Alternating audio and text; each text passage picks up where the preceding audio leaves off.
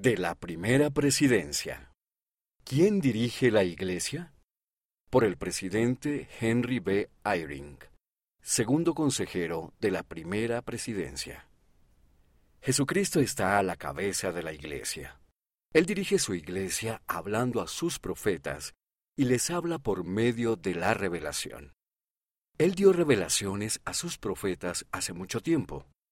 Todavía lo hace y seguirá haciéndolo.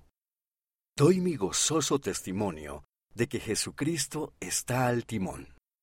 Él dirige su iglesia y a sus siervos, los profetas.